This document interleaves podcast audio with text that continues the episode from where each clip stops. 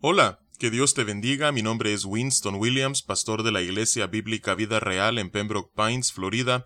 Bienvenidos a otro episodio de Vida Devocional, un ministerio de la Iglesia Bíblica Vida Real, cuya misión es sembrar la verdad de la palabra de Dios en los corazones de los hombres y cosechar vidas nuevas para el reino de Dios. Para más información puedes visitar nuestra página web www.ibvidareal.org o seguirnos en redes sociales en arroba Vida Real. En este día estaremos meditando en el Salmo 137.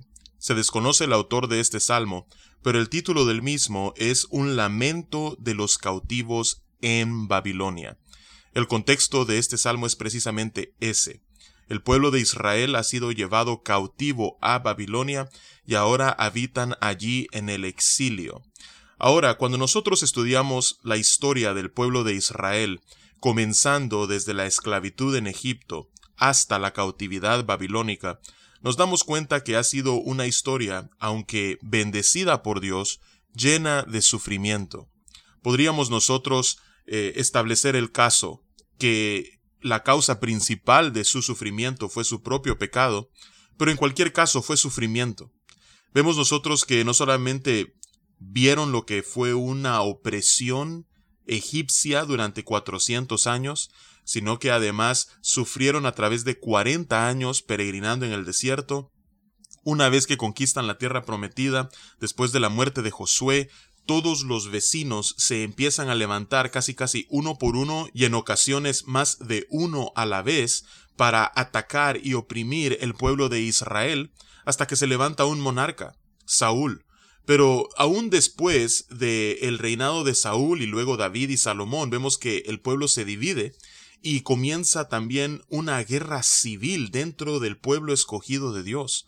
Ah, y esta fue una época bastante oscura en el pueblo de Israel que al final terminó con las diez tribus del norte, es decir, el reino del norte, siendo llevado cautivo por Asiria y el reino del sur, Judá, siendo llevado cautivo por Babilonia. Y durante esas campañas que Babilonia hacía contra Judá y esos diferentes eh, exilios o deportaciones, vemos nosotros que algunos alrededor, como por ejemplo la nación de Edom, se aliaron con Babilonia, con los enemigos del pueblo de Israel, para que pudieran entonces vencerles y llevarles a, la cautividad. Así es que este salmo eh, está en el, en el contexto de este tiempo bastante difícil para el pueblo de Israel, que fue la cautividad babilónica. Así es que vamos a darle lectura al mismo y así podremos sentir el lamento profundo que hay en el corazón de este salmista y ver los puntos principales a destacar en este salmo. Dice la palabra de Dios, Junto a los ríos de Babilonia, allí nos sentábamos y aún llorábamos, acordándonos de Sión. Sobre los sauces en medio de ella colgamos nuestras arpas, y los que nos habían llevado cautivos nos pedían que cantásemos, y los que nos habían desolado nos pedían alegría, diciendo, Cantadnos algunos de los cánticos de Sión. ¿Cómo cantaremos cántico de Jehová en tierra de extraños? Si me olvidare de ti, oh Jerusalén, pierda mi diestra su destreza. Mi lengua se pegue a mi paladar, si de ti no me acordare, si no enalteciere a Jerusalén como preferente asunto de mi alegría. Oh Jehová, recuerda contra los hijos de Edom el día de Jerusalén, cuando decían, arrasadla, arrasadla hasta los cimientos. Hija de Babilonia la desolada, bienaventurado el que te diere el pago de lo que tú nos hiciste. Dichoso el que tomare y estrellare tus niños contra la peña. Que Dios bendiga su palabra. Este es un salmo fuerte, este es un salmo de lamentación profunda, y hacia el final del mismo, como hemos leído, hay una imprecación contra Babilonia. Comienza el salmista en el versículo 1 diciendo, Junto a los ríos de Babilonia, allí nos sentábamos y aún llorábamos acordándonos de Sión. Babilonia estaba situada cerca de los ríos Tigris y Éufrates, y es a estos ríos a los que el salmista se refiere, de cómo ellos se sentaban los cautivos alrededor del río a sus orillas y lloraban y lamentaban recordando su tierra, recordando la bella Jerusalén. Dice, sobre las sauces en medio de ella colgamos nuestras arpas. No había uso para instrumentos de alabanza o de alegría. No había razón para cantar. Solo teníamos motivo para estar tristes. Y lo que era peor, Dice el versículo 3 que los que los habían llevado cautivos, los que los habían desolado, les pedían que cantaran, les pedían alegría, que entonaran algunos de los cánticos de Sión. Por supuesto, esto era una burla contra aquellos que ahora estaban siendo oprimidos. Solamente puedo imaginar el oprobio que sentían estos hombres, estas mujeres del pueblo de Israel, que ahora eran esclavas una vez más, eran cautivas una vez más en tierra ajena. Por eso, hace una pregunta retórica el salmista en el versículo 4. ¿Cómo cantaremos cántico a Jehová en tierra de extraños? ¿Cómo nosotros tendremos el ánimo? ¿De dónde sacaremos las fuerzas para entonar los himnos que antes con tanto júbilo cantábamos en nuestra tierra, en Sión, que es ese monte donde descansaba el templo en Jerusalén, el lugar donde Dios había escogido habitar en medio de su pueblo y manifestarse a su pueblo. ¿Cómo, estando nosotros tan lejos de ese lugar, en una tierra extraña, podremos encontrar el deseo y el ánimo de entonar los himnos que allá cantábamos? Ahora, esto no era porque se hubiesen olvidado de Jerusalén, no era porque ya Jerusalén no era el centro de su corazón lo que les traía alegría. Dice el versículo 5, si me olvidare de ti, oh Jerusalén, pierda mi diestra su destreza. Es decir, que no acontezca tal cosa. Mi lengua se pega a mi paladar, dice el versículo 6, si de ti no me acordare, sino en el enalteciere a Jerusalén como preferente asunto de mi alegría.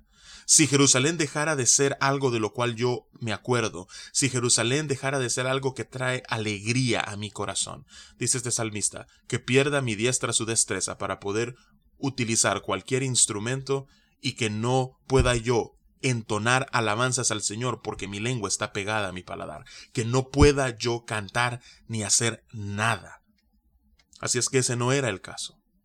Él recordaba a Jerusalén de hecho, que así comienza diciendo este salmo en el versículo 1, que se sentaban a las orillas de los ríos llorando y acordándose de Sion. Así es que no es que se habían olvidado de su tierra, no es que Jerusalén no era un motivo de alegría, sino de que estaban en tan opresión y estaban sumidos en tanta depresión que les costaba encontrar el ánimo para poder entonar esos cánticos. Así es que en el versículo 7 dice, Oh Jehová, recuerda contra los hijos de Edom el día de Jerusalén, cuando decían, arrasadla, arrasadla hasta los cimientos. Y aquí es donde comienza ya la imprecación. En primer lugar, contra Edom. Le están pidiendo al Señor que haga justicia y que juzgue a Edom.